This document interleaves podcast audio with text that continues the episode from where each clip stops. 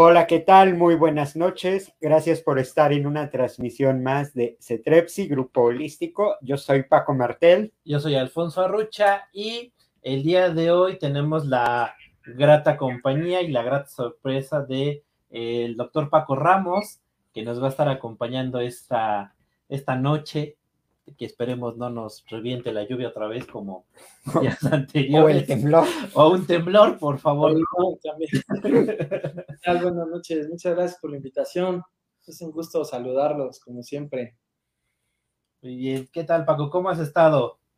Bien, gracias. Pues aquí trabajando mucho, ya sabes, este tema de, de la urología, de la salud sexual, de en general todo, eh, pues es algo muy amplio, ¿eh? algo que a lo mejor mucha gente desconoce y bueno, pues ese es una, un, buen este, punto para aclararlo, ¿no?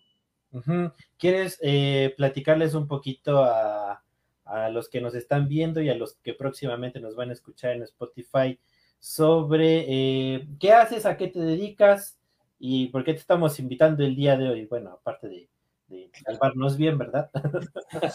claro, bueno, yo soy médico, soy médico especialista en urología. La urología es, una especialidad que trata pues de toda la vía urinaria, la vía genital eh, eh, en el hombre y obviamente pues también en la mujer. Mucha gente piensa que como urólogo solamente vemos a los hombres, pero en realidad vemos también a las mujeres. Hay muchas enfermedades como cáncer de riñón, cáncer de vejiga, como piedras en la vía urinaria, que, bueno, pues tanto mujer como hombre la van a padecer, ¿no? Incluso niños, pues también los, los vemos. Y además, bueno, pues también eh, tengo algunos estudios de sexología que pues eso hace que, sea como más amplio todavía el, abanico de posibilidades en cuanto a diagnósticos, a tratamientos y, todo, ¿no? Ah, ok. Y bueno, el día de hoy eh, para las, para las personas que, ya nos están viendo. Eh, ¿Qué pregunta te gustaría eh, pues poder lanzarles, ¿no? Con, bueno, es, es, una dinámica que tenemos ya de, desde que empezamos nuestras transmisiones, desde que empezamos nuestros capítulos, sobre qué les gustaría preguntar, que bueno, ya la teníamos por aquí preparada la pregunta, pero eh, esa sería la pregunta. Ok, esa es la pregunta formal, ¿no? Sí. en ir con un médico para hablar de sexualidad? Ok, vamos a esperar a ver si hay algunas personas que nos, que nos llegan a, contestar. Eh, pero, ¿qué, tan seguido es, eh, tú que estás en, esta rama, qué tan, qué tan seguido, qué tan común es que llegue un, pues sí, un hombre a hablar de, de sexualidad con un, con un médico en general y posteriormente con alguien de, tu rama, con un, pues con un urólogo. Claro, fíjate que es algo curioso. Los pacientes que ya son como de cierta edad para arriba, no sé, como de 50, 60 años para arriba, eh, vienen eh, a veces como más por el tema de la urología propiamente. Y durante la conversación con el paciente, bueno, pues ya salen algún tema sexual, ¿no? Y actualmente ya empiezan a llegar más jóvenes que ya tienen un poquito más de apertura, que ya tienen eh, pues ese conocimiento de que nosotros podemos guiarlos y apoyarlos en cuanto al tema de la sexualidad. La sexualidad, pues bueno, todos aprendimos de una u otra manera, casi todos aprendimos de la manera que no era la adecuada, ¿no? Este, porque de repente, bueno, pues no, no tenemos como con quién ir, alguien que nos pueda orientar adecuadamente, casi siempre la información pues es de un amigo que sabe menos que tú, pero piensa que sabe mucho, o de, no sé, un maestro que no tiene ni idea, o a lo mejor hasta de un, no sé, este, pues de alguna religión, ¿no? Probablemente dicen, pues debes de hacer esto, pero este, pues yo no lo practico, pero sí debes de ser, ¿no? Sí, es justo lo que algo que nos, ha tocado a nosotros también en consulta, eh, en terapia, es, justo esto, que llegan a preguntar a lugares donde no los van a orientar, digamos, bien, no los van a orientar de una, de una, de una buena manera y, sobre todo eh, van a tratar como de ocultar como la información, las palabras, el qué es, el qué no es, porque incluso para hacer 10 de septiembre de 2021, hablar de sexualidad tanto para hombres como para mujeres sigue siendo, híjole, como si fuera pecado, ¿no? Hablarlo, que es algo muy común. Sí, es increíble, de verdad, que a estas alturas estemos con esos, con esos problemas, ¿no? Sí. Eh, cuéntanos un, poquito eh, eh, de algunos pacientes, a lo mejor, que te hayan podido, que se hayan atrevido, perdón, a, preguntarte sobre sexualidad, que llegaron por alguna situación de, de, a lo mejor alguna piedrita, este, de alguna situación a lo mejor de deshidratación, pero que al final de todo esto pudiste como, como, como lograr que pudieran platicar contigo sobre, sobre sexualidad. Mira, definitivamente el médico debe de darles esa confianza para poder hablar de esto, ¿no? Es eh, un, espacio, pues, muy sano el que tenemos en el consultorio en cuanto a la comunicación, en cuanto a no juzgar al paciente, ¿no? Que creo que eso es lo más valioso, porque si tú llegas a un consultorio y el médico ya te está barriendo de arriba abajo o le cometes alguna situación y empieza a hacer caras, pues bueno, no vamos a llegar a ningún lugar, ¿no? Todos los médicos, desde médicos de primera atención a médicos especialistas, pues requerimos tener esa apertura, ¿no? Y darle esa confianza al paciente para que pueda expresarse, pues al 100% en todos los problemas que pueda tener, ¿no? Y máxime si es un problema de sexualidad, ¿no? El paciente que viene eh, como, como no queriendo, bueno, pues aquí tratamos de, orientarlo, de apoyarlo, de hacerle sentir que está en un ambiente seguro y que puede pues, explicarnos todos los problemas que trae, ¿no? Incluso, obviamente, nosotros pues les empezamos a preguntar un poquito, ¿no? Para que haya esa apertura, ¿no? Los pacientes, sobre todo, pues ya mayores, pues llegan con problemas para orinar y de repente, ay, también este, pues no puedo tener una erección, ¿no? O tengo una eyaculación muy rápida, o bueno, un sinfín de cosas que pueden haber, ¿no? Y, en tu experiencia, ¿cuáles dirías que son eh, como los principales errores comunes eh, que puede llegar a tener, a tener un hombre, por ejemplo, en el cuidado y en el cuidado y en la limpieza de sus genitales, por ejemplo? Mira, eso es algo bien importante. Qué bueno que lo mencionas. Eh, algo muy común que vemos todos los días son problemas pacientes que no tienen hecha la circuncisión. La circuncisión, pues bueno, en, nuestro país desgraciadamente no es algo que se practique con mucha frecuencia. La circuncisión consiste en quitar precisamente la piel que cubre el glande o la cabeza del pene, ¿no? Como a veces les decimos, ¿no? De tal manera que, bueno, debería de quedar pues el pene así, completamente libre, ¿no? ¿Por qué? Porque la piel que cubre este, este, este órgano, pues obviamente tiene una piel interna y una piel externa. La piel interna es una piel que fácilmente puede captar bacterias, virus, hongos, ¿no? Y normalmente nosotros en nuestra piel pues tenemos muchísimas bacterias que viven normalmente ahí, pero al estar más tiempo de lo normal en, esas zonas, pues pueden llegar a generar infecciones, pueden llegar a generar otros problemas, ¿no? Ahora, si a esto le sumamos que el frenillo puede estar corto, que pueden tener algunas otras alteraciones, bueno, ya se van sumando factores de riesgo. Incluso eh, hay una enfermedad muy grave que se llama cáncer de pene, que el factor de riesgo eh, principal, pues es el paciente que no tiene hecha la circuncisión, ¿no? Entonces, desde ahí ya estamos empezando con problemas, ¿no? Ahora, la diversidad en las prácticas, eh, pues de la actividad sexual, pues debemos de tener ese conocimiento para, obviamente, saber cómo cuidarnos, ¿no? No es como que vayas con, el, con, alguien que te va a decir, pues si estás haciendo tal actividad o práctica sexual, ya no la hagas. No, eso, eso obviamente no nos va a llevar a ningún lado, ¿no? Simplemente el paciente pues, ya no regresa con nosotros, ¿no?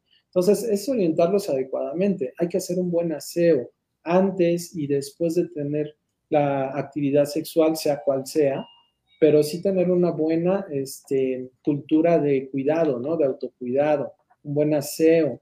La circuncisión se la recomendamos a todos los hombres siempre que vienen a consulta y se puede hacer a cualquier edad, porque eso también es otro mito, ¿no? Eh, mucha ah, gente piensa que solamente se hace en los niños. Sí, de recién nacido, ¿no? Esta, esta, esta información de solamente de recién nacido es cuando, cuando se puede hacer este... Exacto. Eh, cirugía, ¿no? Es una, es una cirugía. Sí, es una cirugía, es una cirugía ambulatoria muy rápida que tiene también, este, lejos de lo que a lo mejor pudiéramos pensar que es dolorosa o que es mucho problema, pues en realidad no, el dolor pues es bastante tolerable, los pacientes regularmente pues se van a, hacer sus actividades normales después de la cirugía y la recuperación pues es rápida, ¿no? Mm, ok. Y es, frecuente que te encuentres esto, el, que existan pacientes con esta situación, eh, pues sí, a nivel, a nivel de, pene o, que al momento en que los estás explorando, eh, pues si notas, ¿no? Que existe eh, demasiada, le podríamos llamar, pues como suciedad, ¿no? O, contaminación. O, contaminación, o que es evidente, ¿no? Que no hay una higiene adecuada, ¿no? Fíjate que algo muy importante en la medicina es la prevención.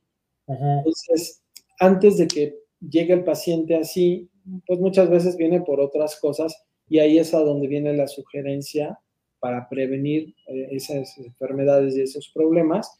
Y es cuando nosotros le sugerimos hacerlo, ¿no? Entonces, no es tan necesario que llegue así, así tan mal, porque el paciente pues ya, ya vendría directamente a eso, ¿no? lo importante es como tener una buena orientación, ¿no? Que llegue el paciente por otra cosa, pero que les demos una orientación completa, integral, de cuáles son los cuidados que debe de tener. Que a lo mejor ya tiene más de 40 años, bueno, ya hay que empezar a pensar en, en estudios para la próstata, ¿no? Que si tuvo alguna vez, no sé, un evento de piedras en la vía urinaria, pues que hay que estudiar para ver que, que no, que ya no tenga más piedras, ¿no? Situaciones así. Ah, ok. A mí entonces a ti ya te va a tocar tu examen de próstata. No, todavía me falta. 35.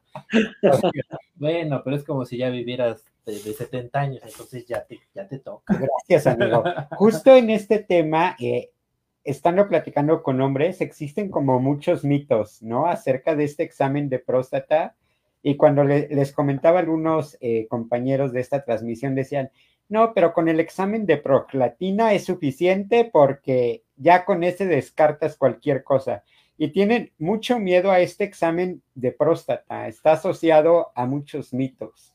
Sí, desgraciadamente hay muchísimas ideas, mucha gente pues inventa cada cosa que bueno, es increíble. Em, en la actualidad hay un poquito ya más de apertura, ¿no? Pero los difíciles, difíciles son los señores de más de 60, de 50 años a veces también. los de 60 para arriba son los más complicados, ¿no? De repente hay, hay como todo, ¿no? Hay gente que viene con una apertura pues muy, buena y que está entendiendo cuál es el problema, la situación y, la necesidad de hacer los estudios. El tacto rectal, que es a lo que todo mundo le, le huye, bueno, pues lo hacemos en, un ambiente, pues de repente, este, pues muy bien cuidado. A veces si tenemos que hacer otra intervención, pues esperamos a que esté anestesiado para hacerlo. O sea, hay otras herramientas que nos pueden ir ayudando, ¿no? Mientras tanto, pues para saber si hay algún tema de cáncer de próstata, que eso sería como lo más peligroso, ¿no? Em, lo, lo que sí tenemos que investigar pues es si todo anda bien, porque todos asumimos que estamos bien, porque siempre nos hemos visto los genitales igual, eh, a lo mejor no tenemos un punto de comparación, ¿no? Y asumimos que está todo normal. Es muy frecuente ver problemas que pues, el paciente nunca se había dado cuenta, ¿no? Nunca se lo habían dicho. Sí, como, como a lo mejor este, que aparezcan eh, algunas manchitas en los testículos, este, que de repente... Alguna eh, secreción extraña. Alguna secreción, eh, granitos, ¿no? Eh, y algo que, algo que también está asociado mucho a, mucho a mitos es que necesariamente algún tipo de infección o algún tipo de, de sí, infección a, nivel genital tiene que ver con haber tenido relaciones sexuales, ¿no? Pero ¿cuál, cuál es realmente como, como el porcentaje o, qué situación sucede en esta, eh, eh, en esta parte donde, donde llega a haber algún, alguna infección que no está necesariamente relacionado con, con, alguna, este, con alguna actividad sexual? Es muy variable. De hecho, lo que necesitamos es conocer muy bien el contexto del paciente, ¿no?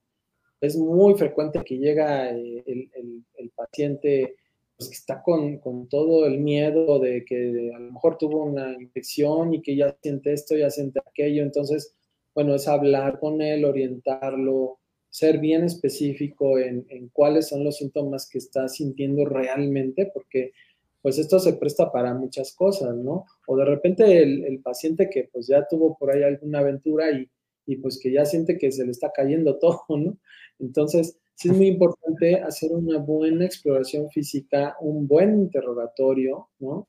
Eh, platicar bien con el paciente, saber cuáles son sus preocupaciones, ¿no? Escucharlo.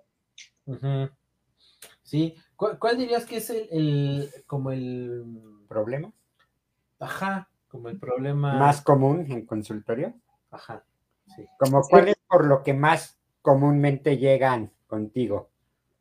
Pues es muy variable. De hecho, en la actualidad hay mucho problema, eh, más bien como de origen psicológico. Ahorita con el encierro, por el COVID, por todo esto, he visto muchos pacientes con crisis de ansiedad, con ansiedad, con depresión, ¿no? Que eso está eh, favoreciendo, pues también problemas de sexualidad, ¿no? La disfunción sexual, eh, pues tiene orígenes desde traumáticos, desde em, problemas hormonales, desde... hay un sinfín de etiologías, de causas, ¿no? Pero la causa, así como digamos comodín, pues es el problema psicógeno, ¿no?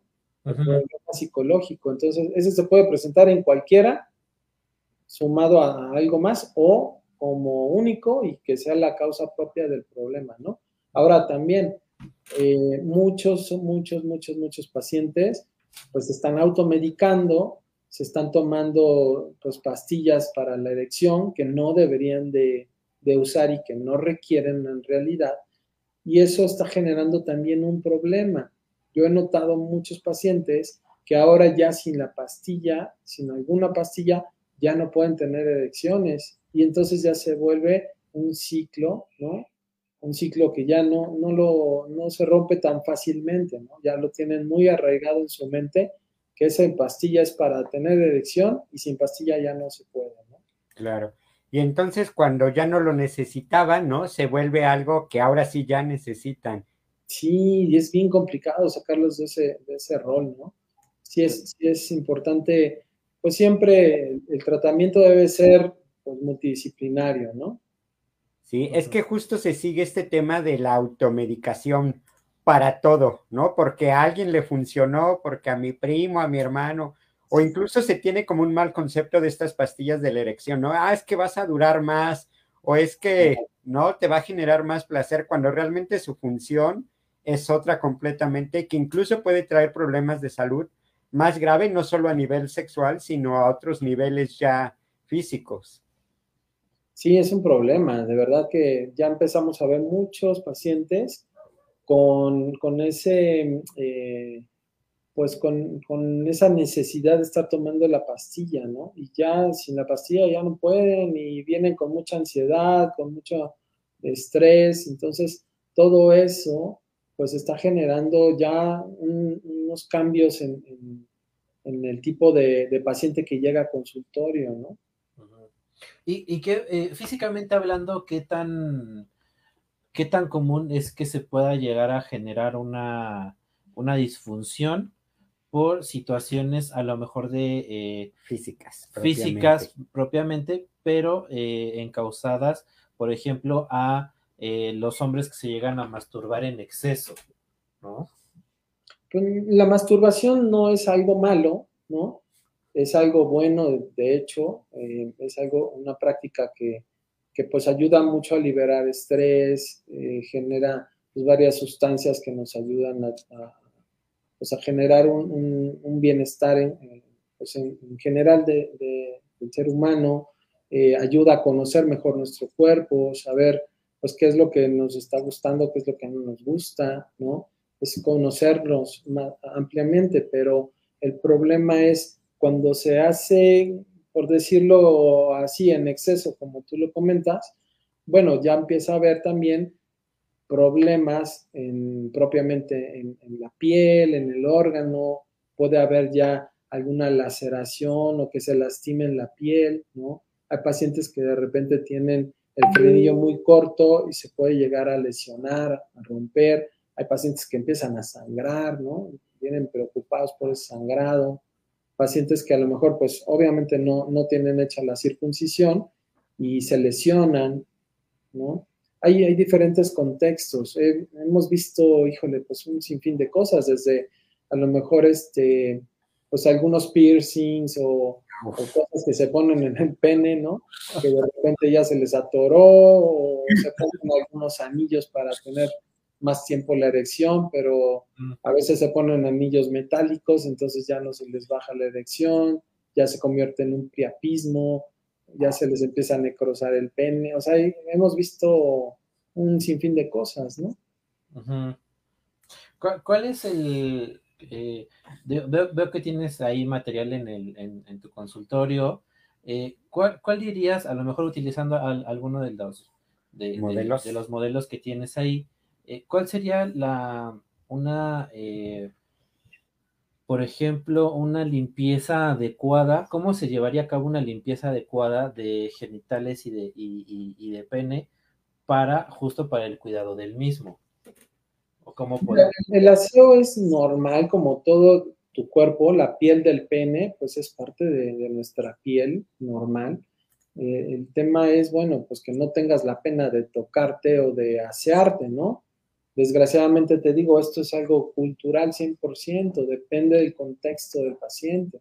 Si nosotros notamos que tiene mucha pena, que a lo mejor vivió o vive en un ambiente muy cerrado en el que pues este, de repente satanizan mucho la sexualidad, pues es un paciente que va a tener mucho problema porque no se tocan, porque es sucio, porque te meten ideas que no deben de ser, ¿no? Mucha gente de repente sí tiene este, como muy arraigada esa idea de que el pene está sucio, no lo toques, no esto, no aquello, no, un sinfín de cosas que pues tampoco este, deben de ser, ¿no? El baño, el aseo normal con jabón, pues que el que uses para tu cuerpo. En algunas ocasiones, bueno, sugerimos eh, jabón neutro. En realidad, bueno, no es así que a todos a fuerza tiene que ser con ese tipo de jabones pero es, es parte de, nuestro cuerpo normal, hay que lavarlo, hay que asearlo y hay que secarlo y lo normal, ¿no? Ahora, si vas a tener una actividad física, eh, nosotros, bueno, a la hora de, hacer el interrogatorio del paciente, pues le preguntamos qué tipo de actividad sexual hay, ¿no? La vagina, por ejemplo, pues es una, una estructura que tiene pues cierta... Eh, eh, tipo de, flora normal, ¿no? De bacterias, de, incluso puede haber también hongos, pueden haber algunas patologías ahí que ya más o menos sabemos cuando se presenta una enfermedad, pues por dónde va la situación. Ahora, muy diferente si el paciente, por ejemplo, eh, pues le hacen sexo oral, por ejemplo, al, al hombre, en la cavidad oral, pues hay un sinfín de bacterias que pueden generar otro tipo de enfermedades, otro tipo de lesiones, que también debemos nosotros saberlo. Y también que el paciente debe de cuidar mucho, porque las bacterias que hay en, la cavidad oral pues son muy agresivas, ¿no? De repente hemos escuchado que nos dicen que es más este, grave la mordida de, de un ser humano que la de un perro, por ejemplo, ¿no? Por la cantidad de bacterias que hay. Y ahora, si hay sexo vía anal, también es otro, otro, este, otro tipo de bacterias y ya se le empiezan a sumar también algunos, este, algunas amibas o, otros bichos que también te van a, a, dar otro problema también grave, ¿no? Entonces, por eso es muy importante tener como el contexto del paciente, saber qué tipo de actividad sexual es la que están practicando para poder orientarlos. A veces, en algunas ocasiones, mandamos, pues a lo mejor un spray para limpiar el área genital antes y después de tener la actividad sexual, o recomendamos que se hagan este, un buen aseo, un buen baño, ¿no? Depende de ese contexto. Ah, ok. Fíjate que nosotros tenemos un, grupo donde les pedimos que escriban alguna pregunta relacionada a el tema que se va a dar, porque a, veces algunos no alcanzan a ver los, los videos. les da pena que salga el nombre. que salga el nombre ahí en, Facebook. Entonces, una de las, de las preguntas que tenemos, te, la voy a leer tal cual. Dice, eh, ¿algún hábito común que hacemos los hombres que no es tan sana para el cuidado del pizarrín, bueno, para, el cuidado del pene. esa, es la, pregunta. Eh, ¿Algún hábito común? hábito común que hacemos los hombres que no es tan sana para el cuidado del pene? Sí, un hábito común es el paciente que no tiene hecha la circuncisión y que a la hora que va a orinar no retrae el, prepucio. Ah, Eso es algo muy común, que muchos hombres, pues así como está, se orinan y así se quedan. Y adentro, toda la piel interna del prepucio, pues queda como orina, queda húmedo, favorece que haya bacterias, que haya, pues de todo, ¿no? Eso es algo bien común, muy, muy, muy común. Este, regularmente lo que se debe de hacer el paciente que no tiene hecha la circuncisión pues es retraer completamente el prepucio, orinar, tratar de que quede ya pues limpio, seco y ya volverlo a cubrir. ¿no? Sí, ok. Eh, ¿Alguna otra que, tengan regularmente los hombres?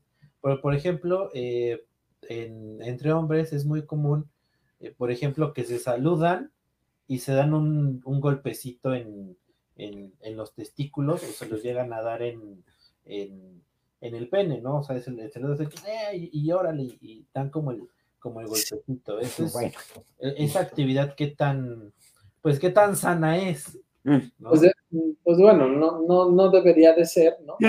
Definitivamente.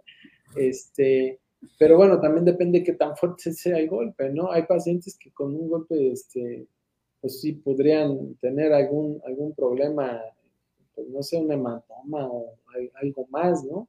todo depende de qué, tan fuerte sea ese golpe, ¿no? Digo, no, no deberíamos de, tener ese tipo de prácticas, pero sí, entre los jóvenes, pues sí, de repente hay, hay todo eso, ¿no? Ok. Eh, ¿qué, otra actividad dirías que es común en los hombres, que es como un... Que les está haciendo daño. Que les puede estar haciendo daño. ¿Qué, perdón, qué actividad? Ajá, ¿qué actividad común o frecuente eh, podrían estar haciendo la, mayoría de los hombres que puede, eh, puede desencadenar alguna situación eh, pues a nivel, a nivel físico. Pues bueno, una actividad que nosotros podemos este, prevenir, pues es, por ejemplo, el uso del preservativo, ¿no? El uso del preservativo, hay, hay a veces algunos jóvenes o, pacientes en general que de repente pues no, no lo usan, no lo ocupan, eh, eso sí es algo bien importante. Si bien el, preservativo no te va a prevenir todas las enfermedades, pero bueno, sí ayuda, ¿no? Te ayuda para prevenir enfermedades también. Este, no, es al 100%. Hay algunas que a pesar del preservativo, pues se van a, transmitir, ¿no? Como por ejemplo el virus del papiloma humano, el molusco contagioso, ¿no? Eh, sí, el, uso del preservativo sí es algo que deberíamos de, hacer como un poquito más de énfasis, ¿no? Hay pacientes que dicen, bueno, pues es que, este, pues es mi pareja eh, y nos conocemos y, este, juramos y perjuramos que nada más nosotros, pero hay enfermedades que a lo mejor no se van a presentar en el momento, pueden estar pues ahí escondidas meses, ¿no? Incluso años. Y a lo mejor cuando tú tienes tu actividad sexual con esta nueva pareja, pues o te la pasan o te la pasas o la pasas, ¿no? Entonces, siempre el uso del preservativo es muy, muy importante, ¿no? Ok. Ok, nos preguntan en Facebook, buenas noches, cuando hay una operación para ya no tener hijos, aproximadamente cuánto tiempo se debe esperar para que ya no haya peligro de que embarace a su pareja Y bueno, si nos pudieras especificar un poquito más todo este tema, porque hay como muchos mitos, ¿no? Referentes a la operación del el hombre. Sí, fíjate que en el semen, el 90% del semen se produce en las vesículas seminales y también eh, aportación de la próstata, ¿no? Pero un 10% es producto de los espermatozoides que vienen del testículo. Aquí el tema es que más o menos deben, tardan o pueden persistir los espermatozoides en el semen hasta tres meses. Entonces, después de tener una vasectomía, es muy importante que cada mes se hagan estudios, análisis, pues para saber cómo va a evolucionar el paciente, si hay o ya no hay espermatozoides, ¿no? A veces el paciente se hace la vasectomía o se la hacen en algún otro medio en el que a lo mejor no le dan un seguimiento adecuado, se confía y resulta que todavía tenía espermatozoides, ¿no? Ok, ok, o sea, no es nada más, ay, ya me tijerearon, ya puedo estar libre por la vida. ¿No? Como la, la, imagen esta de el chile es mejor sin semillas o pica más sin semillas, o cómo era. Algo Pica mejor sin semillas. Entonces, entonces, tres meses es realmente como la ventana de tiempo que hay que... Sí, que hay que esperar y usar pues algún otro método ahí. Este. Okay. Y además, la vasectomía únicamente es para evitar el embarazo. Claro. Sí. Porque muchos piensan, bueno, ya hice la vasectomía, ya, ya Dios este preservativo, pero las enfermedades de transmisión sexual pues, están al día, ¿no? Ahí, todos los días por lo menos vemos una o dos enfermedades de transmisión sexual, si no es que más, ¿no? Que justo, eh, ¿qué tanto porcentaje hay, consideras, de infecciones de transmisión sexual en hombres?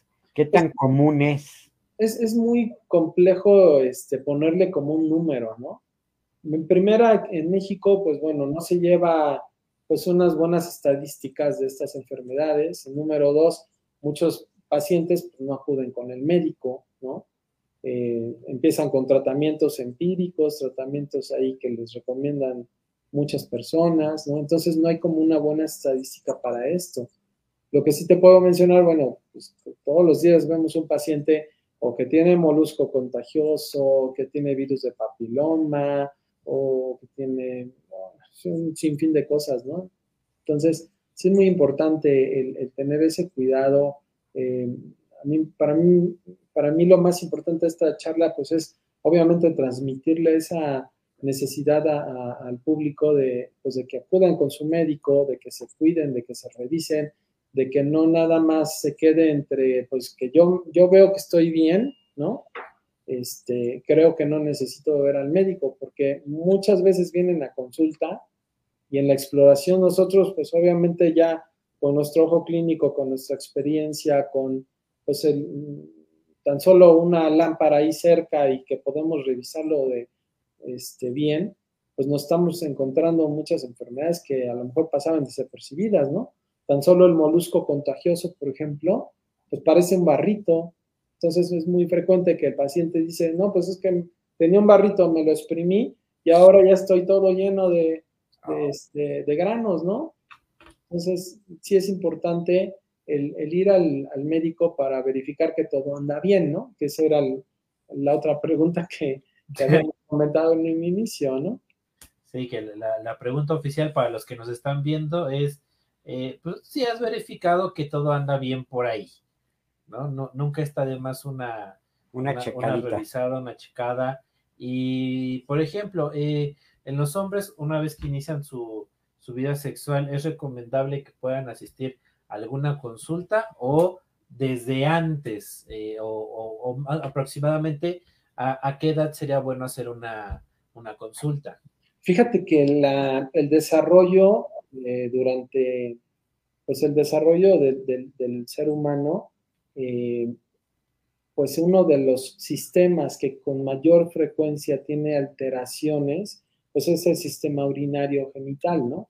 De repente encontramos pacientes que tienen riñones, que están volteados, rotados, o que están unidos, o que tienen los dos riñones de un solo lado, ¿no? Y en genitales, pues también lo mismo. A veces tenemos pacientes pues que tienen alguna alteración, ya sea en el meato, el orificio por donde orinamos que esté más abajo, o que esté en otra posición, o que esté doble, o que el prepucio esté completamente cerrado, o que esté muy apretado, o que esté muy largo, o el frenillo que esté muy cortito, o en los testículos también puede haber algunos quistes, puede haber líquido ahí alrededor del testículo, hay un sinfín de cosas. Entonces, bueno, desde, desde que nace el bebé, pues se debe de hacer un chequeo general, ¿no? Que lo hace regularmente pues el pediatra, ve los genitales, pero si es muy importante, pues bueno, también el, punto de vista del,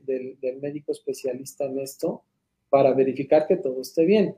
De ahí, pues bueno, lo recomendable es, eh, antes de empezar tu actividad sexual, pues que acudas con el médico, primero para ver que todo esté bien, segundo, pues para tener una buena orientación del tipo de actividad sexual que vas a tener, pues que, cuáles son las cosas que se deben de hacer, cómo, no sé, una orientación en general, ¿no?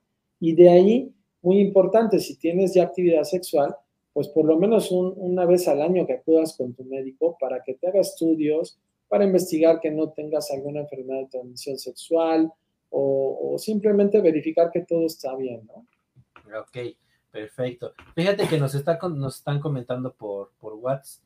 Em, tenemos una maestra que nos está viendo y está proyectando esta, esta conversación, bueno, esta, esta transmisión está proyectando con sus alumnos. Oh, este, y por acá tenemos otra pregunta igual de, de Facebook que nos dice eh, qué costo tiene una circuncisión aproximadamente y qué cuidados previos se debe de tener.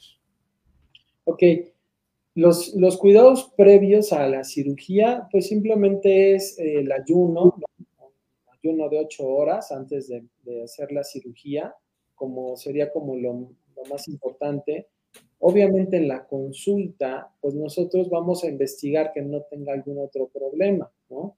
Por ejemplo, es muy frecuente encontrar eh, quistes en los testículos, que son como algunas tumoraciones que son eh, de contenido líquido, ¿no? Eh, o que haya a lo mejor líquido alrededor del testículo, que esto se llama hidrocele, o que el paciente tenga un varicocele, que son las venas que van al testículo, pero que están más gruesas de lo normal, ¿no? Que todo eso, cada una de esas tres cosas, puede generar otros problemas mayores. Entonces, nosotros nos damos a la tarea de investigar si hay algo más. ¿Por qué? Porque si al paciente lo vamos a intervenir, le vamos a hacer la circuncisión, ya va a estar pues con la anestesia, ya va a estar en el quirófano, ya vamos a estar ahí, pues bien le podemos arreglar algún otro problema que pudiéramos encontrar, ¿no? En cuanto al costo, pues esto es muy variable porque depende pues si le vamos a hacer alguna otra intervención más, si requiere algo más, a lo mejor una corrección del varicocele, o si a lo mejor tiene eh, virus de papiloma, tiene verrugas y también hay que quitarlas, o si tiene molusco y hay que hacer un curetaje, eh, en qué hospital se va a operar, si va a estar un día hospitalizado o va a ser ambulatoria. O sea, hay, varias este, situaciones. Eso regularmente, pues obviamente lo tratamos en consultorio, ¿no? Porque no es como ir a la ferretería y dame este de esta medida y me empiezo a cotizar en todos lados a ver dónde me sale más barato y allá voy, ¿no? O sea, acá tiene mucho que ver, pues, cuál es la experiencia del médico que te va a operar, qué conocimientos tiene, ¿no? En general, qué es lo que me va a hacer, ¿no? O sea, no, es como una receta de cocina, ¿no? Y fíjate que justo en, relación a, esto, nos, nos, mandaron otra pregunta a través de WhatsApp eh, de eh, eh, una duda sobre que si es cierto que se pueda alargar el pene, si tiene consecuencias, si es mucha la diferencia, cuánto cuesta, dónde se pueda claro, pues sí, hay, hay diferentes técnicas quirúrgicas. Mira, algo muy frecuente en, en México, pues es la obesidad, ¿no? Sí. La obesidad eh, pues genera que el paciente pues vea que el pene está pequeño porque obviamente está la grasa alrededor y muchas veces ese es el tema principal. Entonces, bueno, pues nosotros ya hacemos algunas este, adecuaciones quirúrgicas, ¿no? Para corregir esto. hay algunas técnicas en las que podemos obtener un poco más de, de, alargamiento del pene mediante algún corte en el, en el, escroto, que se hace una reparación, o a lo mejor algunos ligamentos que podemos cortar, ¿no? O sea, hay diferentes tipos de técnicas. Por eso les digo, esto es algo 100% este, a la medida, ¿no? Okay. Nunca mejor dicho. Al paciente no, no, va a ser lo mismo la necesidad este, de, de, poncho que, que de, detalle opaco, ¿verdad? Entonces es importante, ahora que lo... ¿Cuántos centímetros va a querer? Ahora que lo estás diciendo que es a través de una intervención quirúrgica. O sea, todos estos productos milagros, estas cremas, no estas como bombas, todo eso, estas pastillas que prometen el alargamiento del pene realmente no funcionan, solo es mm. a través de, de intervenciones quirúrgicas. Intervenciones quirúrgicas, a lo mejor algunas otras técnicas sí puedan funcionar, pero digo, muchos, mucha gente este, lucra con, con, obviamente, el paciente que le da pena de ir al médico, ¿no? Entonces se escudan a través de, este, pues de la pantalla de, la computadora, de la televisión y dicen, pues tómate esto y el paciente feliz de no tener que ir a platicarle su problema a alguien, ¿no? Entonces empieza a tomar tratamientos y un sinfín de cosas que a lo mejor pueden tener consecuencias también, ¿no? Sí, sí, y además ahí vienen varios eh, mitos como el, el, amarrarse cosas, ¿no? El utilizar ligas, este, y ese tipo de situaciones. meterle como peso al, al, pene. como si fuera, te fueras a hacer al gym, ¿no? Y tantas, tantas repeticiones y, ya. Y ya eh, nos preguntan igual por Facebook, eh, nos dice, buenas noches, eh, ¿a partir de qué edad se tiene que hacer el examen de próstata? El examen de próstata eh, se debe de hacer a partir de los 40 años si tenemos algún familiar con ese antecedente de cáncer, ¿no? Y si no, en general es a partir de los 45 años. Nosotros, eh, en todas las entrevistas que damos en, radio y en los diferentes medios, pues siempre les decimos a partir de los 40, porque a lo mejor eh, el paciente no está consciente de que ese antecedente de, cáncer de próstata en la familia es importante y entonces hay, hay algunos años que pierden para, para, checarse, ¿no? Entonces, a mí siempre que me preguntan, yo les digo a partir de los 40, ¿no? Si nos vamos ya más específicos, pues bueno, si no hay antecedentes familiares de cáncer de próstata, a partir de los 45 años. ¿Y qué tan frecuente se debe de hacer? Cada año. Es una valoración anual eh, a partir de los 40 años para verificar que todo esté bien. Desgraciadamente, el 90% de los pacientes que vienen a vernos por temas prostáticos ya vienen en una enfermedad eh, ya severa, ya brincaron la fase leve, moderada y ya vienen en severo, ¿no? No sé por qué o de dónde salió la idea de que, pues es que yo todavía no me tapo, ¿no? Yo todavía estoy orinando bien no necesito ir al médico. no deberíamos de llegar a, taparnos, ¿no? Ajá. Hay mucha gente que tiene esa idea, no sé de dónde salió. ¿no? Ajá, sí, porque incluso eh, eh, seguramente algunos pacientes que te habrán llegado a decir como, ay, es que hace como seis meses sentí como un dolorcito, pero como me agaché dije, ay, es normal de que ya estoy, ya estoy viejo, ¿no? Ya estoy llegando a mis, a mis 40, a mis 50, ¿no? Y que, realmente son, son las señales que manda el cuerpo de algo está pasando, necesitas ir a ver qué es lo que sucede. Porque como bien lo dijiste hace, un, momento, eh, tanto en la parte médica como en la parte psicológica, eh, deberíamos enfocarnos mucho en la prevención, pero desafortunadamente por la cultura, por la educación, porque somos dejados, porque somos latinos, por mitos, por, mitos, por tabúes, por eh, ideologías, ¿no? Siempre eh, llegamos ya a la intervención, ¿no? Donde ya hay hacer algo. Demasiado, cuando es demasiado tarde. Cuando es demasiado tarde. Y fíjate que, eh, por ejemplo, la cirugía de próstata, pues es una cirugía eh, pues muy noble, ¿no? El paciente se recupera muy rápido, es una cirugía que no duele, mucha gente piensa que duele, por eso pues no viene. Eh, la gran mayoría de los pacientes que operamos de próstata dicen, doctor, eso era todo, ya perdí muchos años en, estar pensando en venir, ¿no? Por, ese miedo, por esas dudas, ¿no? Entonces, sí es importante el, que acudan a, pues a checarse, verificar que todo esté bien, ¿no? Simplemente. Sí, porque también eh, creo que aquí eh, tiene mucho que ver, y no sé si ustedes estarán de acuerdo conmigo, ustedes Pacos, que eh, muchas veces el examen de próstata o el tacto rectal está, muy asociado a la parte de la homosexualidad, ¿no?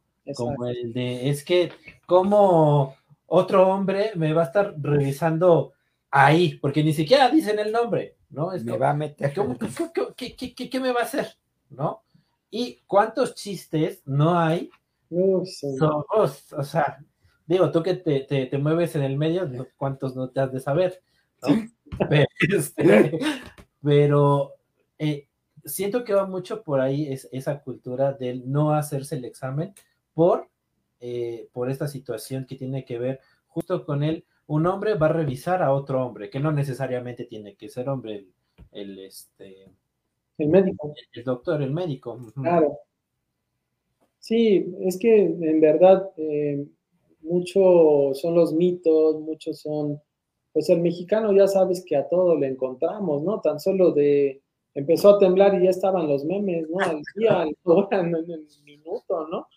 todavía no terminaba de temblar y ya estaban todos los comentarios, ¿no?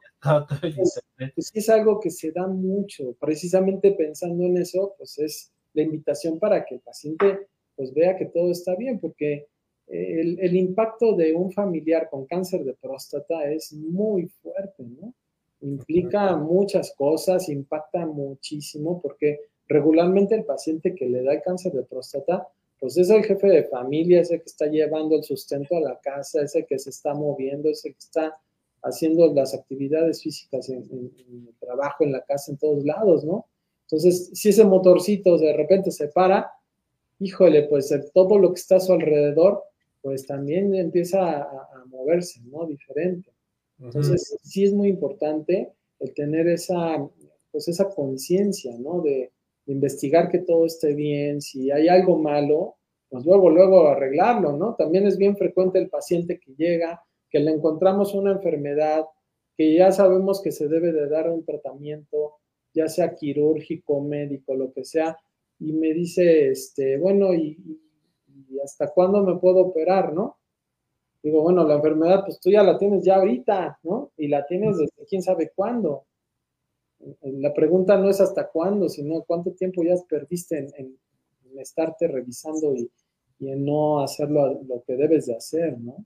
Sí, sí, el evitar la revisión. Y, justo con este tema de la próstata nos escriben en Facebook. Eh, ¿Qué síntomas se deberían de tomar en cuenta para saber que algo está mal con la próstata?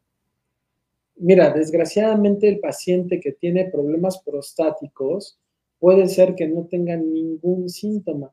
Hay muchísimas enfermedades graves, graves, graves que te pueden llevar a la muerte y que no te dieron ninguna señal, ¿no? De ahí, de ahí partimos con, esto que les comento de, de la prevención, ¿no? te digo, 90% de los pacientes que vienen a consulta ya vienen con una enfermedad eh, pues ya severa, ¿no? Porque la próstata es un órgano que empieza a crecer poco a poco, poco a poco. Entonces, los pacientes pues empiezan a orinar diferente, pero como es tan lento ese cambio, el paciente no nota ese momento en el que está cambiando la situación. Se van adaptando y no se dan cuenta. Por eso es que llegan a, fases tan avanzadas de la enfermedad. El paciente a lo mejor no siente nada. Además, si tú le preguntas a 10 pacientes cómo están orinando, 9 te van a decir que orinan súper bien, ¿no? ¿Por qué? Culturalmente a los hombres nos dice, eh, te llegas a caer y te pegas y te está doliendo, aguántese como los hombres, ¿no? No chille. ¿Y qué es lo que pasa de adultos? Pues se aguantan, no chillan, y no van a consulta, ¿no? Sí, porque justo como es, como es el cuidado de, de, el cuidado masculino, justo de lo que estamos hablando, el cuidado de los hombres, eh, nos enfrentamos como hombres a toda esta situación que, bien mencionas, de, de, cómo vamos creciendo, pues con, con, esta idea del macho, ¿no? Del fuerte, del, del, que no se queja, del que no debe de decir nada. Y evidentemente eso, eso repercute en nuestra salud, tanto física como mental. Claro, exactamente. Y es que te digo, todo es cultural, ¿no? Es eh, en qué ambiente estás, qué ideas tienes, qué... Pues sí, o sea, eh, por eso es muy valioso esta, este tipo de, de, intervenciones y los felicito mucho porque de verdad que si no fuera por esto, pues mucha gente pues sigue igual con sus dudas, ¿no? Gracias a estas preguntas que están haciendo, pues estamos como resolviendo un poquito más, este, pues esas situaciones, ¿no? Sí, eh, fíjate que eh, otra de las preguntas que, nos hicieron, que bueno, ya las abordamos un poquito durante la transmisión, eran como las, las situaciones más comunes por las que llegaban al consultorio, ¿no? Que ya nos habías comentado que, pues aparte de, de alguna situación renal, ¿no? Justamente lo de las piedritas, eh, por ahí algún dolor y demás, y, pero aquí viene la, la, la otra cara de la moneda en estos tiempos, o bueno, en el tiempo que tú llevas, que llevas en, esta especialidad, eh, ¿qué tan común es que eh, tengas eh, consultas o qué tan comunes son los pacientes que llegan justo por el chequeo, que no llegan porque ya les duele o porque ya no sienten o porque ya no pueden, sino porque realmente llegan con este tema de la prevención? Fíjate que desgraciadamente son muy pocos, muy, muy pocos. Em, ya empezamos a ver un poco más, porque hace, no sé, cinco años que, veíamos consulta, pues era casi cero, ¿no? En la actualidad sí ya empiezan a llegar pacientes con esa cultura de, autocuidado. Eh, en eso sí nos arrasan las mujeres, ¿eh? Las mujeres sí tienen muy bien establecido ese autocuidado, ese, ese chequeo con, el ginecólogo o ginecóloga que, pues, que empiezan a, a investigar que todo vaya bien, ¿no? Eso es algo que nos llevan este, de ventaja años luz, ¿no? A los hombres, desgraciadamente, pero fíjate que ya empieza a llegar más eh, esos hombres que, se cuidan por su salud y que están verificando que todo ande bien. Sí, porque realmente hay, hay, hay muy poco, eh, pues muy poca cultura de, del cuidado. Hasta el conocimiento del médico, ¿no? Ajá. El ginecólogo, la ginecóloga es como súper popular, ¿no? Y todo el mundo pero el conocimiento del urólogo, ¿no? Del, proctólogo, de todo esto, es como incluso como escondido, ¿no? Como no, no se habla, porque el ginecólogo hasta entre las amigas se lo pasa, ¿no? Ay, fíjate que fui con tal ginecóloga, pero a los hombres nos da hasta pena, ¿no? Decir, es que fíjate que fui con el urólogo, pasa, o sea, no es como esta conversación común, y debería de ser, ¿no? Un cuidado común y una conversación común. Sí, sí, sí, sí definitivamente. Y eso también es algo importante. Qué bueno que lo tocas porque el mismo médico, si tiene tema con la sexualidad, pues no le va a preguntar al paciente porque le va a dar pena al médico preguntarle al paciente de la sexualidad. No le va a revisar los genitales porque le va a dar pena. Entonces, eso es algo muy común también, ¿no? Que viene a consulta al paciente que lo mandó a lo mejor a algún médico o que ya vio a algún otro médico anteriormente y bueno, oye, ¿te revisó el paciente, el, médico? Este, no, pues no me revisó, es que le dio pena a la doctora o al doctor y pues no, ya no, ya no me revisó.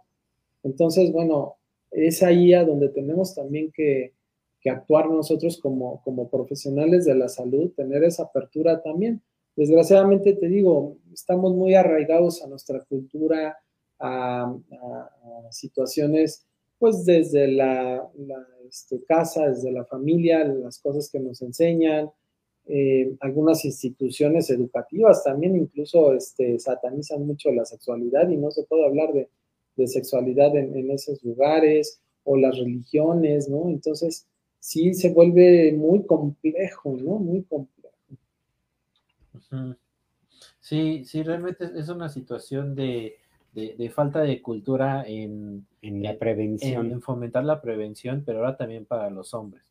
¿no? Porque es más, es más común encontrar, eh, eh, pues sí, incluso campañas de, cuidado eh, en la mujer, pero para el hombre muy poca, ¿no?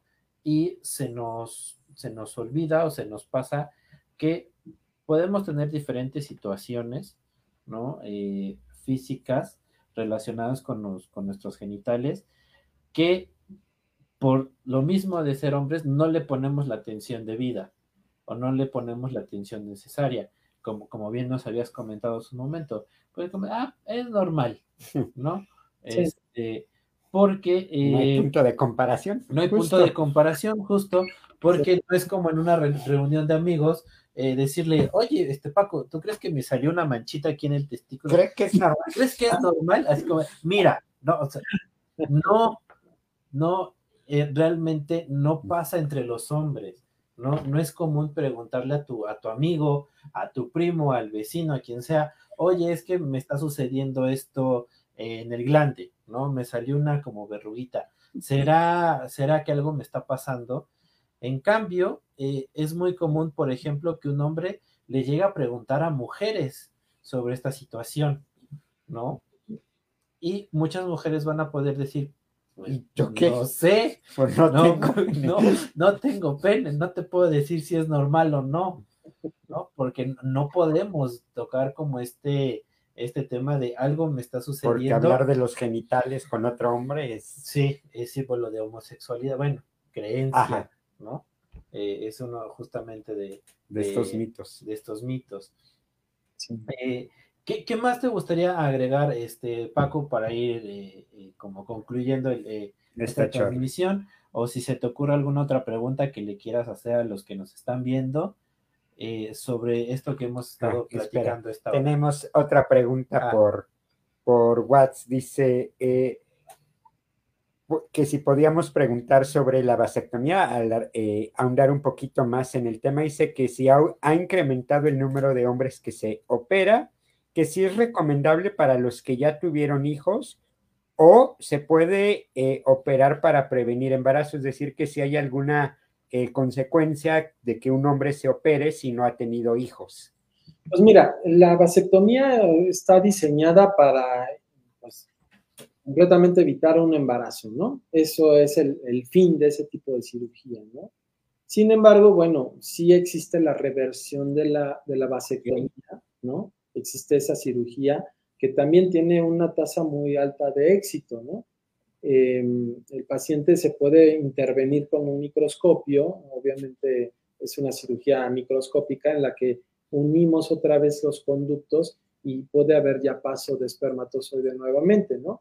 Eh, tiene tasas de éxito de más del 90%, ¿no? Es muy bueno, pero no es algo que nosotros recomendemos como para Estamos hago la vasectomía unos cinco años y en cinco años te vuelvo a conectar. No, porque ese porcentaje, aunque sea chiquito, pero está presente en la posibilidad de que pierdas completamente la, oportunidad de, tener hijos, ¿no?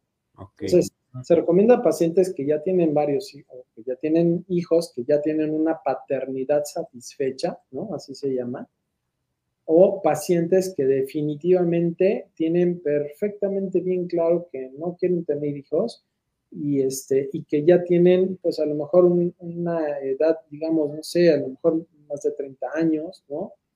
Porque sí, han, llegado pacientes de 18 que, oye, ya cumplí mis 18 años, quiero que me hagas la vasectomía. pues, pues, ahorita no quiero tener hijos, este, en unos 10 años otra vez me conectas, ¿no? pues si no es cable, si no es mega. No son cables y ya está, y así rápido ya estuvo, ¿no? O sea, sí tiene sus riesgos, ¿no? Ahora, la vasectomía, pues bueno, en algunas instituciones de salud pública, pues las hacen al por mayor, pero también eh, hemos visto muchos problemas. De repente hay sangraditos que empiezan a hacerse unos verdaderos hematomas y que ponen en riesgo hasta los testículos, ¿no? regularmente lo que se debe de hacer, pues es quitar un fragmento de ese, de ese este, conducto. conducto para que lo podamos ver bajo el microscopio y que nos digan que efectivamente se trata del conducto que queremos este, cortar, ¿no? que no es otra cosa. Y obviamente también lo mismo que al hacer la circuncisión, pues nosotros mandamos a hacer otros estudios porque si en el testículo resulta que tienen otro problema, pues de una vez también lo, corregimos, ¿no? Wow, no, no, no, de verdad estoy así como, como, como sorprendido, me siento iluminado. no, había escuchado eso de, la paternidad satisfecha. No, no, lo había escuchado. Término agradable. Este, ajá, es un término así como, ah, sí. Eh, y ahorita, que lo estabas mencionando, eh, eh, a lo mejor aquí va a sobresalir mi falta de cultura, pero alguna vez vi en un programa, estos no recuerdo si de Discovery o de estos programas que hacen este, documentales, que algunos hombres cuando ya tienen la vasectomía y no pueden volver a, conectarlos, llegan a extraer el esperma directamente de los testículos. Sí, de, una, de una aguja, ¿no? Sí, sí, sí, exactamente. Hay diferentes técnicas, eh, pues ya de fertilización y todo, ya este, muy avanzadas también, pero bueno, no siempre resultan, ¿no? Entonces, digo, si no te tienes que hacer la vasectomía y no es tu momento todavía, aguanta. hagas, ¿no? Mejor cuídate de otra cosa sí, si te la tienes que hacer, pues también acude con alguien, pues profesional y que se dedique a eso, ¿no? Sí. entonces sí era, sí, era real lo que vi. cuando no me mintieron. Me dolió muchísimo de verlo y la verdad le pasé y dije, ¡ah! Pero sí, ok. Sí, sí, sí, sí se veía bastante doloroso. Muy bien. Pues ahora sí, eh, para ir cerrando, ¿qué consejo les darías a los hombres y en general a las personas que nos están viendo, pues como para ir cerrando esta, esta charla, Paco? Pues mira, lo, primero sería hacer énfasis en la prevención, ¿no? Eh, no esperes a que te sientas mal para ir con un médico y que revise que, pues, que todo anda bien, ¿no? Eh, muchas enfermedades no dan aviso y ahí están, entonces vale la pena estarse revisando de vez en cuando, ¿no? Ahora, si tienes una enfermedad, no andes buscando remedios caseros y cosas y media que no te van a funcionar. Ve directamente con el médico que se dedica a eso, que esté certificado, que, sepas que es un, médico realmente especialista en esto. Y, y, bueno, pues atiéndete lo antes posible, porque muchas veces le echamos la culpa, este, pues no sé, a mí me llegan pacientes con que ya el riñón ya lo perdieron porque tuvieron una piedra y que nunca la operaron, nunca les dijeron que porque las consultas las tenían muy separadas, muy lejanas ahí en, instituciones de gobierno.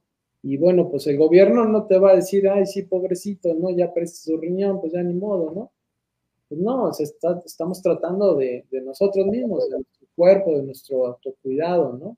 Entonces, la prevención, el atenderte luego, luego, que encuentres algún problema, ¿no? Si alguien te gusta contactar, eh, ¿dónde está tu teléfono? Aunque está apareciendo aquí en el banner para también los que nos escuchan en Spotify y en otras eh, plataformas de podcast. ¿Cuál es tu teléfono y cómo te pueden contactar? Sí, mira, el teléfono para las citas y para WhatsApp es el 2225 90 8343. Eh, tengo un consultorio en, la ciudad de San Martín Texmeluca y tengo mi consultorio principal que es aquí en, la ciudad de Puebla, en el Hospital Ángeles. Y bueno, pues con todo gusto podemos eh, eh, pues atender sus, sus dudas, sus llamados, todo, ¿no? Perfecto. Pues muchísimas gracias, Paco, por, por haber estado con nosotros en esta, en esta transmisión. Muchas gracias por compartirnos tu, experiencia, tus conocimientos. También gracias a los que estuvieron pendientes de la transmisión, los que mandaron sus, sus preguntas.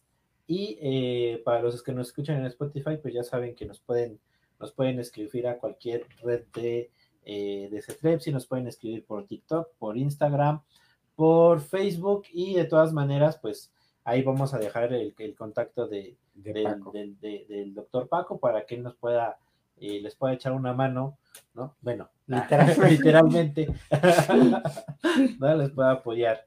Eh, pues recordarles eh, que, bueno, Cetrepsi está aquí justo, como decía Paco, para el tema de la prevención. Eh, si aprendiéramos a prevenir en temas de salud, nos ahorraríamos muchas sorpresas desagradables, muchos problemas y acudir con cualquier profesional de la salud calificado.